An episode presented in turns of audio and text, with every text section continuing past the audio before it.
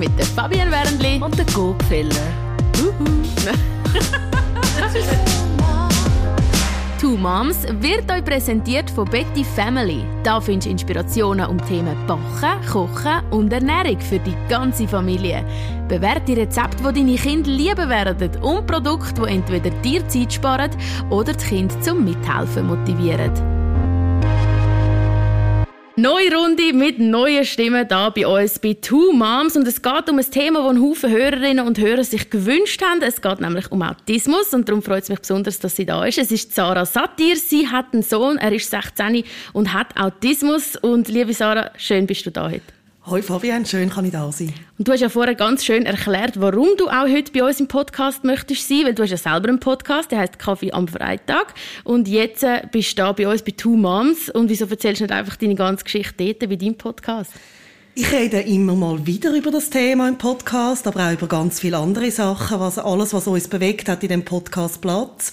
Ich bin da heute, weil ähm, es mir wirklich so eine Herzensangelegenheit von mir, dass ich mir wünsche, dass man mehr über das Thema Autismus-Spektrum weiß und dass ich auch kann, vielleicht mit dem ein paar Vorurteile abbauen Ja, ich gebe es zu, ich habe mich nicht gross vorbereitet. Das ist von dir auch so eben ein, ein Anliegen gewesen, dass ich einfach mal drauf losfrage.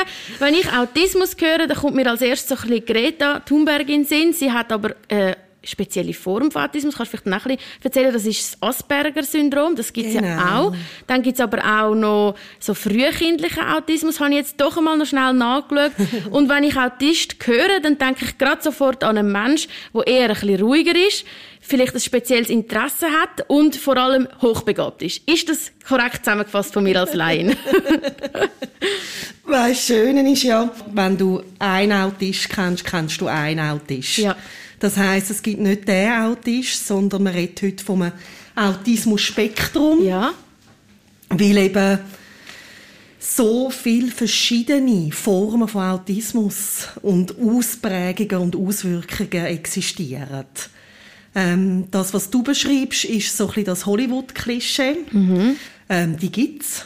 Und dann gibt es andere, die das Leben lang auf Hilfe und Unterstützung angewiesen sind, wie es eben sehr stark eingeschränkt sind. Wie ist das bei deinem Sohn, Cem? Mein Sohn ähm, gehört sicher äh, zu den Menschen, die mehr Unterstützung braucht. Er ähm, hat eine Form von Autismus, wo ja, was soll ich, ich finde das immer so schwierig. Weißt, ich finde es immer so schwierig, äh, wenn mir, mich jemand fragt, ja, wie, was heisst denn das? Beschreib ihn mhm, mal. Mhm, mhm, ähm, es ist ja so, dass er, er ist 16, er kann nicht lesen und nicht schreiben. Mhm. Er ähm, lernt aber jetzt gerade wieder mal ein bisschen so einzelne Buchstaben kennen, aber so das Zusammenhängen fällt ihm zum Beispiel sehr schwer. Er kann sich dafür ganz gut Geschichten merken. Er hat die Möglichkeit zum Kommunizieren. Ganz viele äh, Kinder oder Menschen, die vom Autismus betroffen sind, sind nonverbal. Okay, das heißt, sie reden wenig sie, oder nicht? Ja, oder gar nicht. Ja. Der Jam kann zum Glück reden. Mhm. Und gleich ähm, kommuniziert er nicht so wie andere 16-Jährige. Das bedeutet, er hat äh, eine andere Sprache. Sie tönt oft auch so ein bisschen hochgestochen. Ah ja. er hat früher ganz viel äh, Hochdeutsch geredet. Nur. Also, redet jemand bei euch die Hochdeutsch? Nein. Manchmal, also ich höre das immer wieder, dass es äh, Kinder gibt, die das machen. Okay. Dass es wie vielleicht ein bisschen die klare Sprache ah, ist. Oder es von der Schule auch mm, ist. Stimmt, dort hat man ja Unterrichtssprache. Genau. Ganz viel, was er sagt, den ganzen Tag, sind Absicherungsgespräche.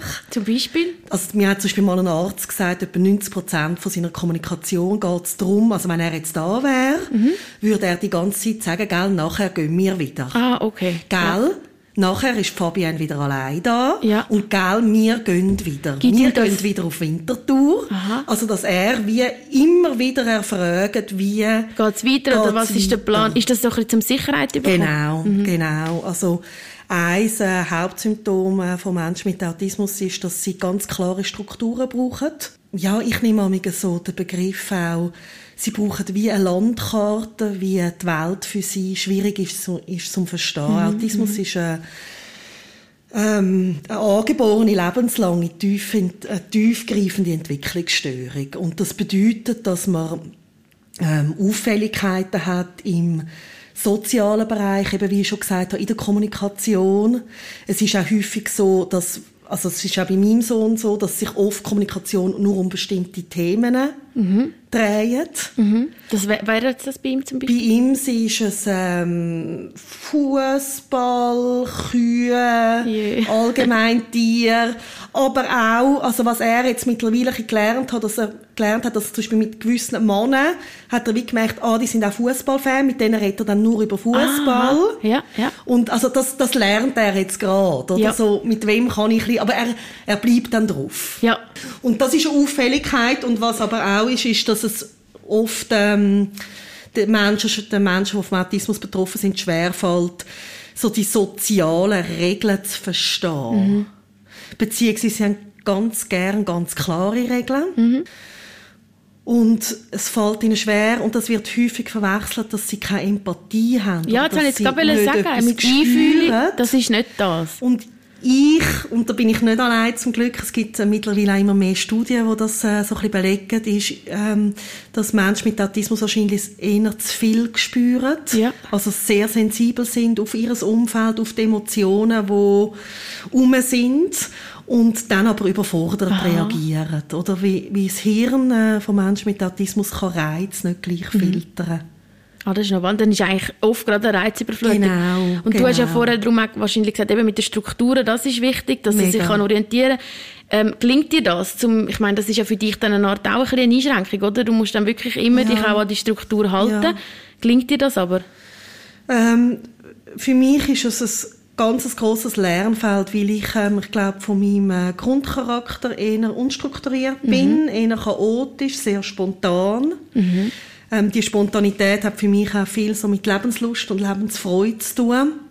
Und ich habe das richtig, richtig müssen lernen, aber man zahlt einen höheren Preis, wenn man es nicht macht, ja. oder? Also gerade, ähm, als er noch viel kleiner war, sind das teilweise stundenlange Schreiattacken gewesen, wenn plötzlich Veränderung kommt, wo er nicht darauf vorbereitet ist. Also das heißt, ich kann nicht mit ihm einfach einen Ausflug machen, mhm. sondern man tut ähm, mit Piktogramm die ganze Woche eigentlich strukturieren. Das sind so kleine, ja, halt, ähm, äh, Zeichen oder auch mit Fotos arbeite ich viel, wo man ihm sagt, was kommt wann, gerade äh, eben Ausflüge oder auch Arztbesuche oder sonstige ähm, Aktivitäten, wo er sich nicht gewöhnt ist oder so die Schule, wo immer gleich ist, ist jetzt nicht so das Problem. Mhm. Aber gerade wenn es Personenwechsel gibt in der Schule oder mal jemand ausfällt, kann das ihn extrem daraus bringen. Oder auch Ferien im Jahr, oder? Ferien, grosses Thema. Ja. Könnt ihr aber? Das ist ähm, so ein das Erste, was mir aufgefallen ist, als er ganz klein war. Ich mag mich noch gut erinnern, als er etwa so fünf, sechs Monate alt war, sind wir auf Celerina in Bergen. Mhm.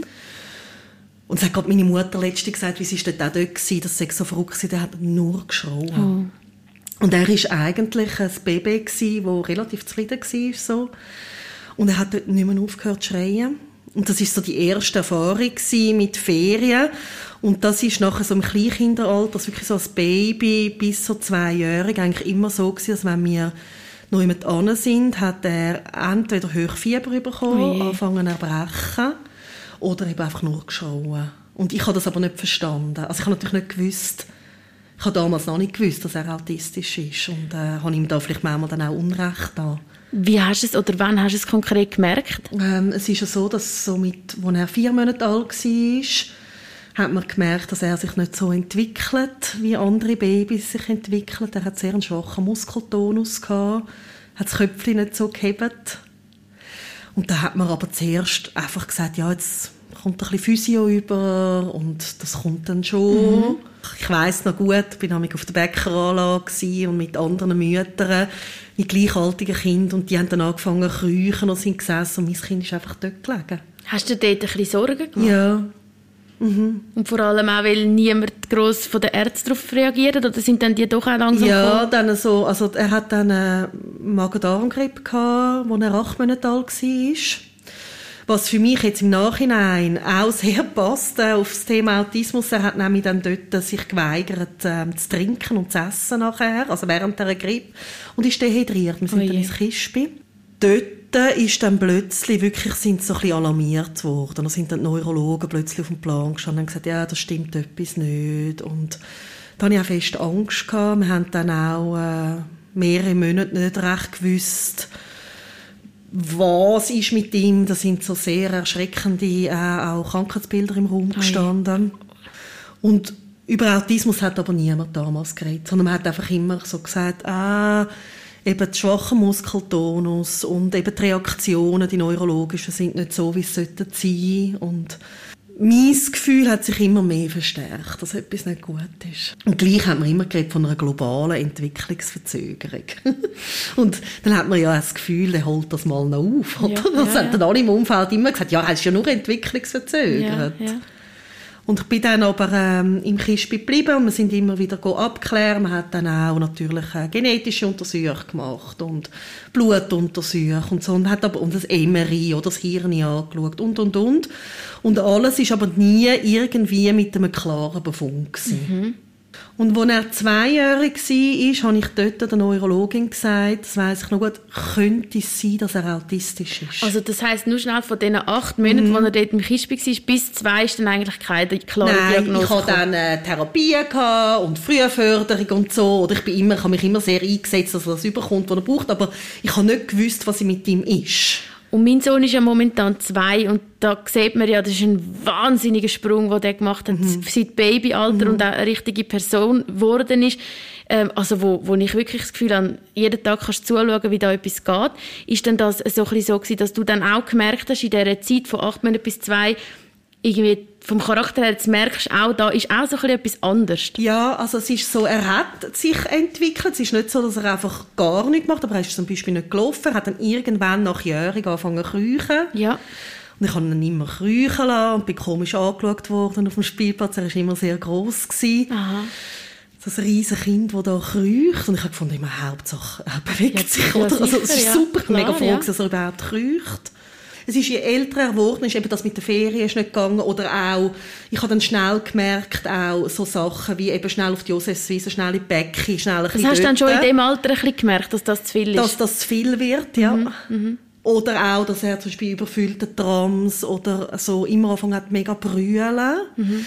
Ich habe auch gemerkt, dass er nicht gleich Blickkontakt haltet wie andere Also Kinder. schneller wegschaut, oder wie? Ja, oder gar nicht einmal so anschaut. Ja. Und ja. gleichzeitig hat er, also hat man immer gemerkt, er, er hat Freude an einem, ja. oder? Also hat sehr stark auch auf die Leute reagiert, die näher in seinem Umfeld sind. Und, ähm, ja, und als er dann zwei war, habe ich gefragt, könnte es sein, weil ich dort etwas gelesen habe von einem Kind, das so Mühe hatte mit ähm, Ortswechsel mhm. und dass das Autismus sei. Und ich habe dann einfach gedacht, ja, aber also, Cem reagiert ja immer.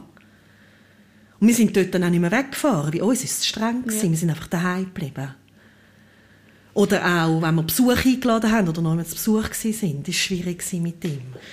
Und dann haben die Ärzte das dann ein bisschen bestätigt? Nein, und dann hat die mir gesagt, schauen Sie, wie der lacht. Der ist ganz sicher nicht autistisch. Aha. Also es ist einfach, weil es nicht so ein klassisches genau. Symptom oder Und heute weiss, was ist, also das ist ein völliger Seich, oder? Aber das ist 16 Jahre her. Und, ähm, also ja, 14 Jahre, oder, wenn er dort zwei war. Und es ist überhaupt nicht so, dass, dass ein Kind mit Autismus nicht lacht.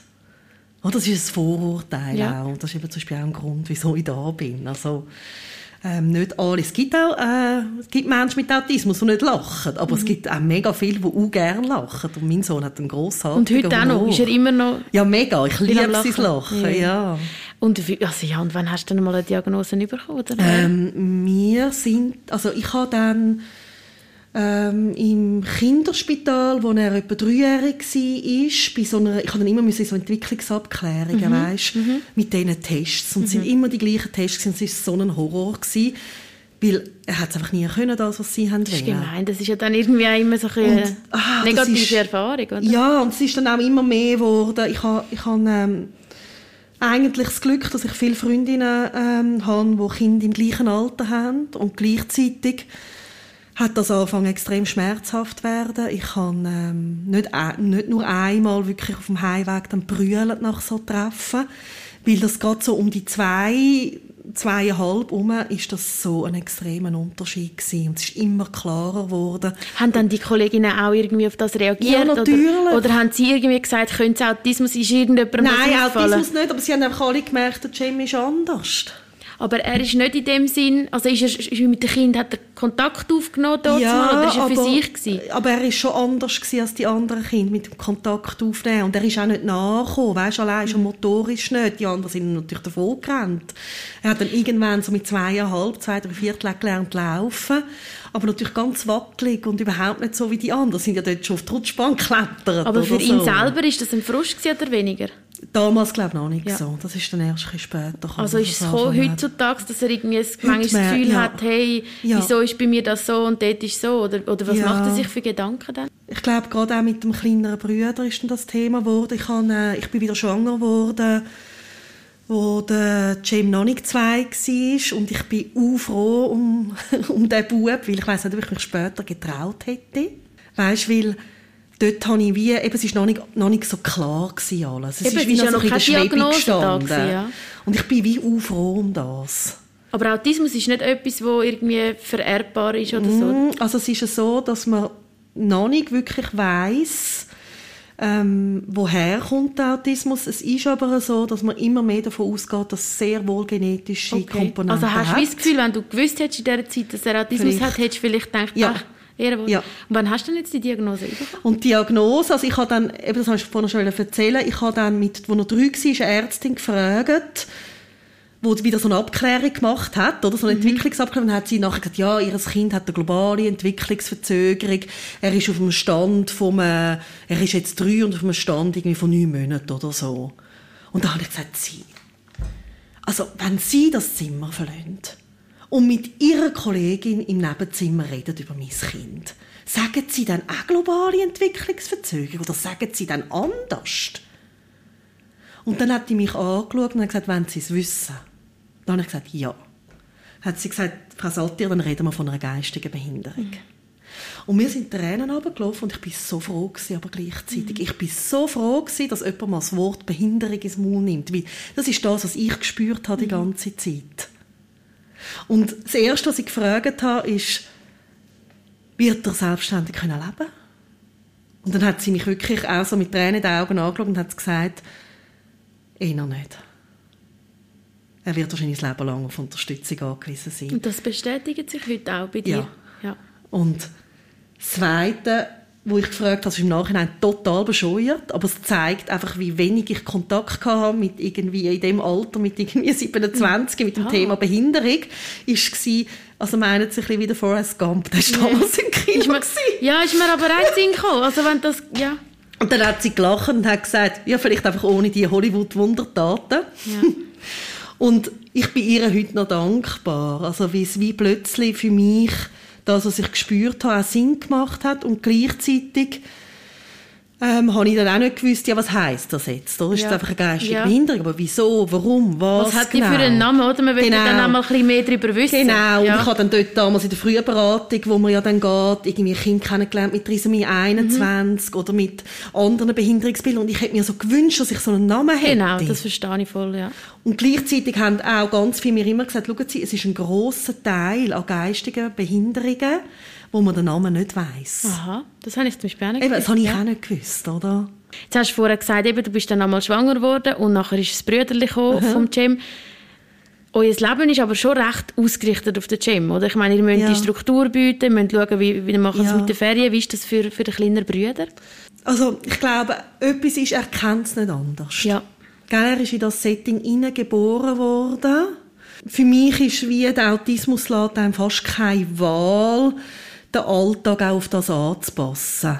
Weil sonst ähm, zahlst du einen unendlich hohen Preis. Oder von Schlaflosigkeit, Schreiattacken, hochgradige Aggressionen. Eben auch heute noch, oder? In ja, seinem jetzigen Alter, ja. Genau. Und, und ähm, das heisst, ähm, ja, man, man passt den Alltag an und gleichzeitig habe ich, ist mir immer extrem wichtig gewesen, dass, ähm, dass wir irgendwie am Brüder auch gerecht werden. Das ja. ist ein mega Spagat. Das glaube ich.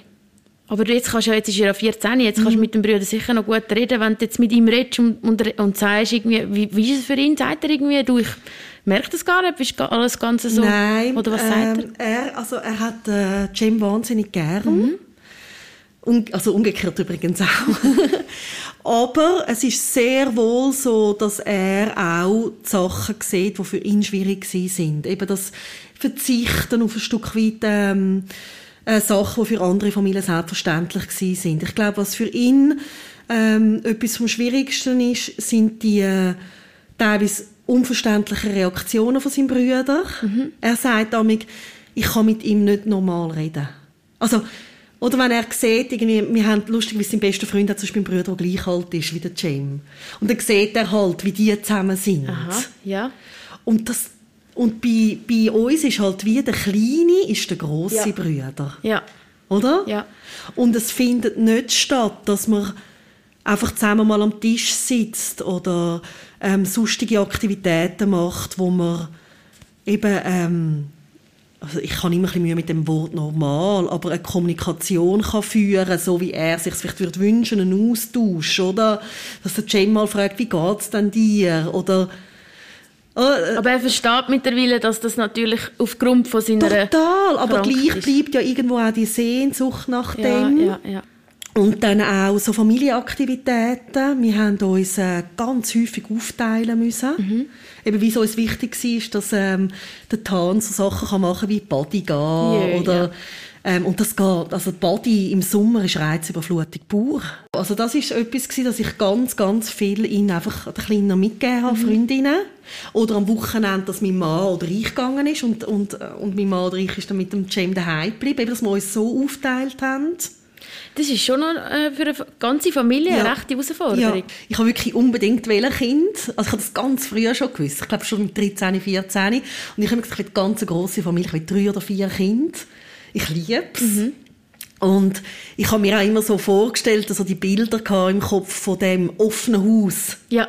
Also, weißt, ja, also genau das Gegenteil eigentlich. Also wo ja. wirklich einfach, einfach auch Freunde von meinen Kindern können kommen oder später meine Partnerinnen und so einen, so einen grossen Tisch mit einem Gewussel und so das volle Leben und irgendwie Großeltern, die mal kommen und ich stamme aus einer sehr großen Patchwork-Familie und ich habe mir immer so vorgestellt, dass ich das so weiterführe ja, und dass schön. ich ein Haus habe, das einfach eben wie offen steht mhm. und das ist natürlich das Gegenteil von dem, wo wir haben können leben. Ähm, das bedeutet also, es gibt keinen unangekündigten Besuch oder Spontanität in dem Sinn. Und es ist sogar so, jetzt zum Beispiel auch meine Mami oder meine Schwester, die er wirklich sehr, sehr gut kennt. Mhm. Es gibt Tage, wo es das nicht verträgt. Also, also auch sie dann auch nicht spontan? Ja, also spontan sowieso, sowieso nicht, nicht, aber auch nicht Aber auch nicht, wenn man es vorbereitet. Und es gibt mhm. zum Beispiel auch, dass er sich auf Menschen freut. Eben, er hat sie eigentlich gern. Mhm. Mhm. Und es dann aber nicht schafft, aus dem Zimmer rauszukommen. Ah. Und dann kann er natürlich nicht sagen, warum oder, oder wie. Er sagt doch, das kann er mittlerweile. Er? er sagt, es ist mir zu viel. Jö. Okay, ja, das verstehe. Aber weißt, was ich mich jetzt frage, du hast ja dort die Ärztin gefragt, wird er können selbstständig leben? Mhm. Und sie hat gesagt, nein. Und du hast gesagt, das bestätigt sich. Was heißt das jetzt konkret, dass er so lange bei euch bleibt, nein. wie du magst? Oder, oder gibt es irgendeine Lösung sonst? Nein, schau, Fabienne, es ist ja so. Ähm, also eben, das ist vielleicht auch, weil, weil eben mein Sohn jetzt schon 17 wird mhm. im Mai, stehe ich vielleicht noch jemand anders als jetzt ähm, Eltern, die ein kleines Kind haben. Ähm, wie du vorher mega richtig gesagt hast, ähm, das Familiensystem ist extrem herausgefordert. Und ich glaube, wir sind beide, also mein Mann und ich, sind über unsere Grenzen raus. Äh, man muss auch wissen, dass ganz viele Menschen äh, mit Autismus ähm, sehr schlechte Schläfer sind. Ähm, und mein Sohn eigentlich ähm, bis heute immer wieder durchwachte Nächte ah, hat. gerade so, ja. Ja, also zum Beispiel, dass er einfach um zwei aufsteht und dann ist er wach. Und dann musst du natürlich auch wach und, sein. Und als er gerade noch kleiner war, hat er uns alle geweckt. Das heißt, er ist dann einfach überall die Lichtschalter anstellen. Morgen, morgen, morgen, morgen, zum, zum Brüder ins Zimmer. Ah ja, sogar, ja. Und wenn du ihm dann gesagt hast, es ist Nacht und schau, es ist draussen, er war einfach nur ein Gebrüll. Gewesen. Also es ist wirklich halt, also ganz, also extremer Schlafentzug. Mhm. Und dann wirklich am Tag eine enorme Belastung. Ähm, gerade auch so, als er so sechs, sieben geworden ist, sind die äh, Aggressionen auch stärker geworden. Ähm, er ist gell? er ist heute 1,90 groß. Ja, klar, dann ist ja noch die körperliche genau. Kraft, die er ja dann auch logisch Genau, und ich habe richtig müssen lernen in den letzten äh, 17 Jahren, ich war jemand, gewesen, ich habe vorhin gesagt, ich will viele Kinder und mhm. ich habe dann immer gefunden, ja gut, andere haben fünf Kinder, ich habe jetzt halt einfach die zwei Kinder und eins habe ich mit, äh, mit diesen Anforderungen, das schaffe ich schon, das schaffe ich locker und dann habe ich richtig, richtig müssen lernen, okay, nein, auch ich schaffe es nicht allein. Ich habe dann zuerst angefangen, ähm, vom Entlastungsdienst Schweiz anfangen, Hilfe annehmen, stundenweise. Ich würde sagen, was andere Ferien oder in Autos stecken, haben wir in Entlastung gesteckt in den letzten 17 Jahren. Zum Glück haben wir das mhm. gemacht. Mhm. Ich glaube, so haben wir gesund bleiben ja. Ähm, zum Beispiel gerade auch am Wochenende für die Brüder, dass, ähm, es ist dann lang immer jemand am Samstagnachmittag gekommen, ist mit ihm zu den Kühen, er geht so gerne zu den Kühen, er liebt Kühe. Und wir sind mit dem Brüder zum Beispiel noch immer da. Ja. Und dann habe ich auch irgendwann müssen eingesehen, dass man ein Wochenende im Monat, da ist er dann, und das ist für mich mega ein schwerer Schritt gewesen, in ein Entlastungsheim gegangen, einmal im Monat fix. Und das ist für mich damals, das war etwa 10 gewesen, ich, ich habe mich gefühlt, gefühlt wie die größte Rabenmutter und ich habe so brüllt am Anfang. Aber ich habe wirklich gemerkt, ich muss mal können, wir müssen beide können schlafen. Mhm, ist so wichtig. Und vor allem auch für den Brüder, ja, weißt, dass ja, er, ja. wie er hat dort hat der Brüder ein angefangen zu reagieren oder aufs Ganze. Ja, man muss ja schauen, dass die ganze Familie dann genau. kann gesund bleiben kann, weil sonst nützt es ihm ja dann auch genau. nicht, oder? Und, und eben, wenn du jetzt so schaust, jetzt wird er dann, ja noch nicht gerade, aber vielleicht in einem mhm. Jahr 18 Mhm. Und was, was kommt nachher für ihn? Also wie wird genau. seine, seine Zeit aussehen? Dort wollte ich eigentlich annehmen, dass wir dann, ähm, oder, also was ja dann auch noch dazu kommt, ist, dass ja in der Schweiz, und das ist etwas, was mich auch immer wieder erschrickt, das hätte ich nie gedacht, äh, muss man um sehr viel kämpfen. Also die Entlastung zahlt man zum Beispiel privat, einen grossen ah, ja. Teil. Ähm, ähm, die Schulsituation ist überhaupt nicht so, dass das einfach klar ist und einfach ist, sondern äh, habe um vieles müssen immer wieder kämpfen und gerade wo es dann Richtung Oberstufe gegangen ist, ist die Situation in der heilpädagogischen Schule immer schwieriger geworden mit Sparmaßnahmen, mit UFI Personenwechsel. Er hat dann angefangen Schule verweigern, ist gar nicht mehr in die Schule, ist ein ganzes halbes Jahr nicht mehr in die Schule, ich kann ihn nicht mehr. Ich meine, eben ein 80 grosser mhm, Mensch, mhm. wie ein Zweijähriger einfach am Boden liegt und sagt, ich komme nicht, das ist keine Chance. Klar, ja. ja. Und wir haben uns dann wirklich ähm, aus dem Grund, also dass es glaube ich, anders nicht mehr gegangen wäre und dass er auch null Förderung mehr bekommen hat, haben wir äh, entschlossen, ihn unter der Woche ins Internat zu geben. Mhm. Und er ist jetzt seit eineinhalb Jahren dort und im Nachhinein der beste Schritt, den wir haben können machen Und wir sind natürlich total, oder wir sind einfach beide, also mein Mann und ich, wir lieben unsere Kinder heiß. Wir haben am Anfang gedacht, hey, kommt schon Donnerstag heim, dass ich ein langes Wochenende yeah. habe. Ich kann mit ihm mit Reitherapie und so. Und sie haben dann immer so gesagt, ja, aber es ist halt schon auch wichtig, dass er dort eben auch mal Wochenende dann hat. Und ich sage, das kommt nicht sogar, in Frage. Ja, ja. Das will ich auf keinen Fall. Und ich habe wirklich, wir haben wirklich eineinhalb Jahre gebraucht und jetzt ist er ein Wochenende oben im Monat ja. und das findet er mega les. Das glaube ich. Das ist wahrscheinlich wirklich genau das, was er braucht. Oder ja, wie man muss sich ja wie vorstellen, da, also bei uns daheim kommt ja niemand für ihn läuten oder mhm. so. Es kommen ja alle, also eben, könnte mit dem dann auch nicht umgehen, aber gleich will er ja Kollegen. Mhm. Also, das ist doch super, dass er so eine Möglichkeit dort hat und genau. auch weißt, Leute, die vielleicht auch wie er ähnlich sind, oder? Ja. Dass er sich auch nicht immer irgendwie fühlt, als wäre er anders, genau. sondern dort und das ist, ist eben in der heilpädagogischen Schule ist zwar ein bisschen komisch, ist, ist das aber gewesen, die letzten äh, vier Jahre, wo er dort war, dass er der Einzige war von der Klasse, der nicht gut hat können lesen und schreiben mhm. und das und das hast du mich vorher gefragt, das hat er angefangen zu merken. Mhm. Und ich glaube auch aus dem Grund heraus hat er angefangen zu verweigern und er hat ähm, dort immer wieder gesagt, bevor er in die Schulverweigerung ist, das kann ich eh nicht. Und mein Kinderarzt, ich habe einen mega guten Kinderarzt. Und der hat mir gesagt, Sarah, los, niemand wird so gut können schauen wie ihr Eltern. Mhm. Aber wenn du möchtest ihn die bestmögliche Förderung, musst du ihn jetzt dort rausnehmen. Und das hat sich bewahrheitet. Und für das ist es es wert, weißt? Er lernt dort auch, oder weißt, er kann ja also nicht gut selber duschen oder ja. Hände waschen oder mhm. sich anlegen. Und das ist natürlich, das sind Leute, die ausgebildet sind, ihm das zu lernen und er tut dort auch viel weniger bocken als bei mir. Das daheim. kann ich mir vorstellen, weißt? ja. Und das ist etwas, wo er langfristig kann dort bleiben kann? Nein, er, er, also wir suchen, jetzt kommt dann so, er kann sicher, also bis 18, vielleicht auch bis 20 dort bleiben und dann kommt dann der Wechsel in eine Erwachseneninstitution. Mhm. Und er, also was mich mega freut, er, also so weißt, er, er hört noch gerne Bibi und Tina Kassetten und hat seine Kuscheltiere gern, aber er macht sehr wohl Autonomieentwicklung. Mhm. Er sagt, ich ziehe aus von daheim. Yeah. und da sind wir jetzt im Moment recht viel am anschauen und schauen, wo geht's an, wo gibt's ein gutes daheim, auch weil ich halt, und das ist so, glaube ich, die grösste Sorge, die Eltern haben, die so ein Kind haben, wie wir eins haben, wo vielleicht nie wird selbstständig können sein, ist, was ist, wenn wir nicht mehr leben. Ja, das, eben das ist so das, was ich ein bisschen genau. darauf raus Ich meine, du musst wie etwas haben, wo kann für ihn da sein, also genau. also das über euren Tod hinaus. Genau, mein, mein Vater ist äh, ein bisschen über 60 verstorben. Ich habe nicht so die Selbstverständlichkeit in mir rein, dass ich uralt werde, wie das vielleicht andere Leute haben. Mhm. Und das ist auch das, was uns wirklich jetzt die Kraft gegeben hat, den Entscheid zu machen, dass er eben nicht mehr daheim ist. Wie das ist, muss sich wie vorstellen, ich denke, das Kind Kind weg. Ja. Das ist brutal. Das kann ich mir vorstellen. Ja. Und gleichzeitig ist es so richtig, weil ja. eben wir werden irgendwann nicht mehr da sein.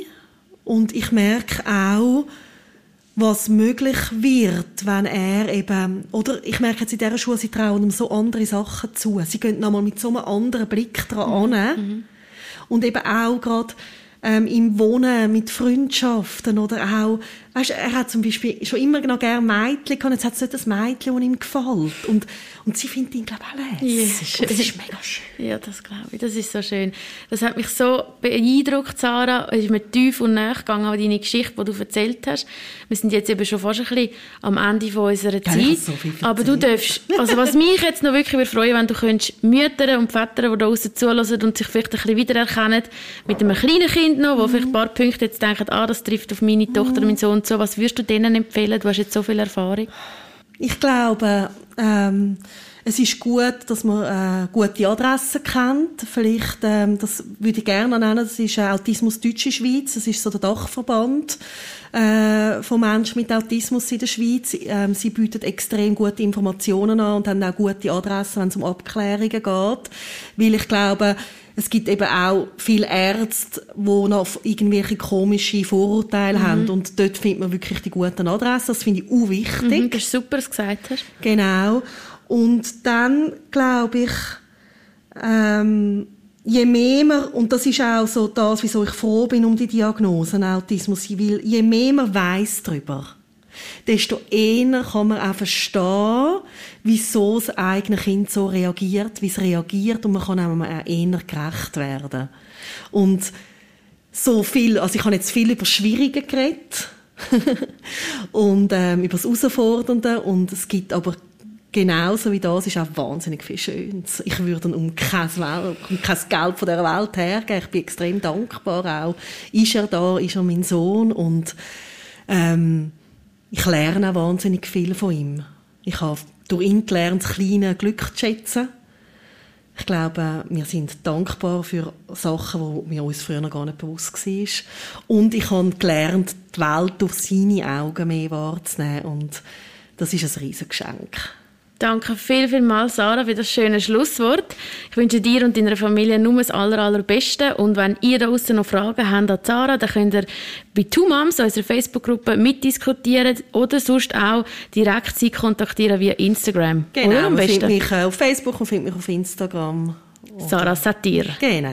Danke vielmals und alles Liebe. Danke, Fabian. Tschüss. Ciao, tschüss. Moms ist euch präsentiert worden von Betty Family. Da findest du Inspirationen um Themen Backen, Kochen und Ernährung für die ganze Familie. Bewährte Rezepte, die deine Kinder lieben werden und Produkte, die entweder dir Zeit sparen oder das Kind zum Mithelfen motivieren.